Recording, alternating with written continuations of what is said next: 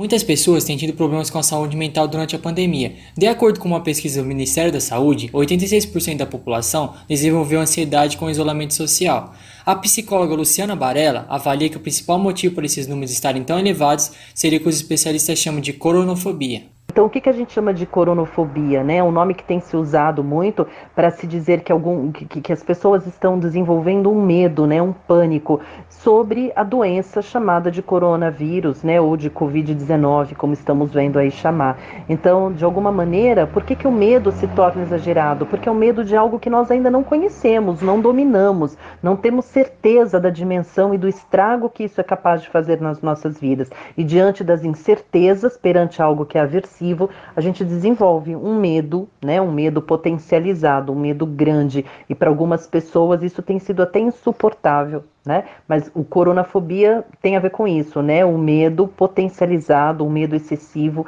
em cima da palavra coronavírus. Luciana Barella dá dicas de como preservar a nossa saúde mental. A gente também precisa fazer atividades que nos coloquem é, ativos, né? Fazer uma atividade física, às vezes dentro da própria casa, do próprio apartamento, numa área de lazer, né? Assistir filmes que nos remetam a prazer, satisfação, que a gente possa dar risada, que possamos nos desligar um pouco dessas sensações tão aterrorizantes, né? Das notícias de morte, de medo, de doença, e fazer coisas que remetam a prazer, satisfação. Ler um livro que se gosta, ouvir uma música, fazer uma atividade física. Luan Souza Dias, estudante de Relações Internacionais, afirma que não teve problemas de ansiedade durante a pandemia, pois ele já se acostumou a ficar dentro de casa. A minha saúde mental está tranquila, porque eu é, estou acostumado né, a ficar dentro de casa, eu consigo encontrar outras coisas a fazer, né, leitura de livros, assistir filmes, séries, ou estudar algo, né? Como eu faço muitas coisas ao mesmo tempo, acabo não sentindo muito isso, né? Mas muitas pessoas nessa pandemia acabam sentindo depressão, ansiedade, angústia, coisas desse tipo. Já o estudante de Ciências da Computação Arthur Gomes dos Santos declara que não está enfrentando bem a pandemia.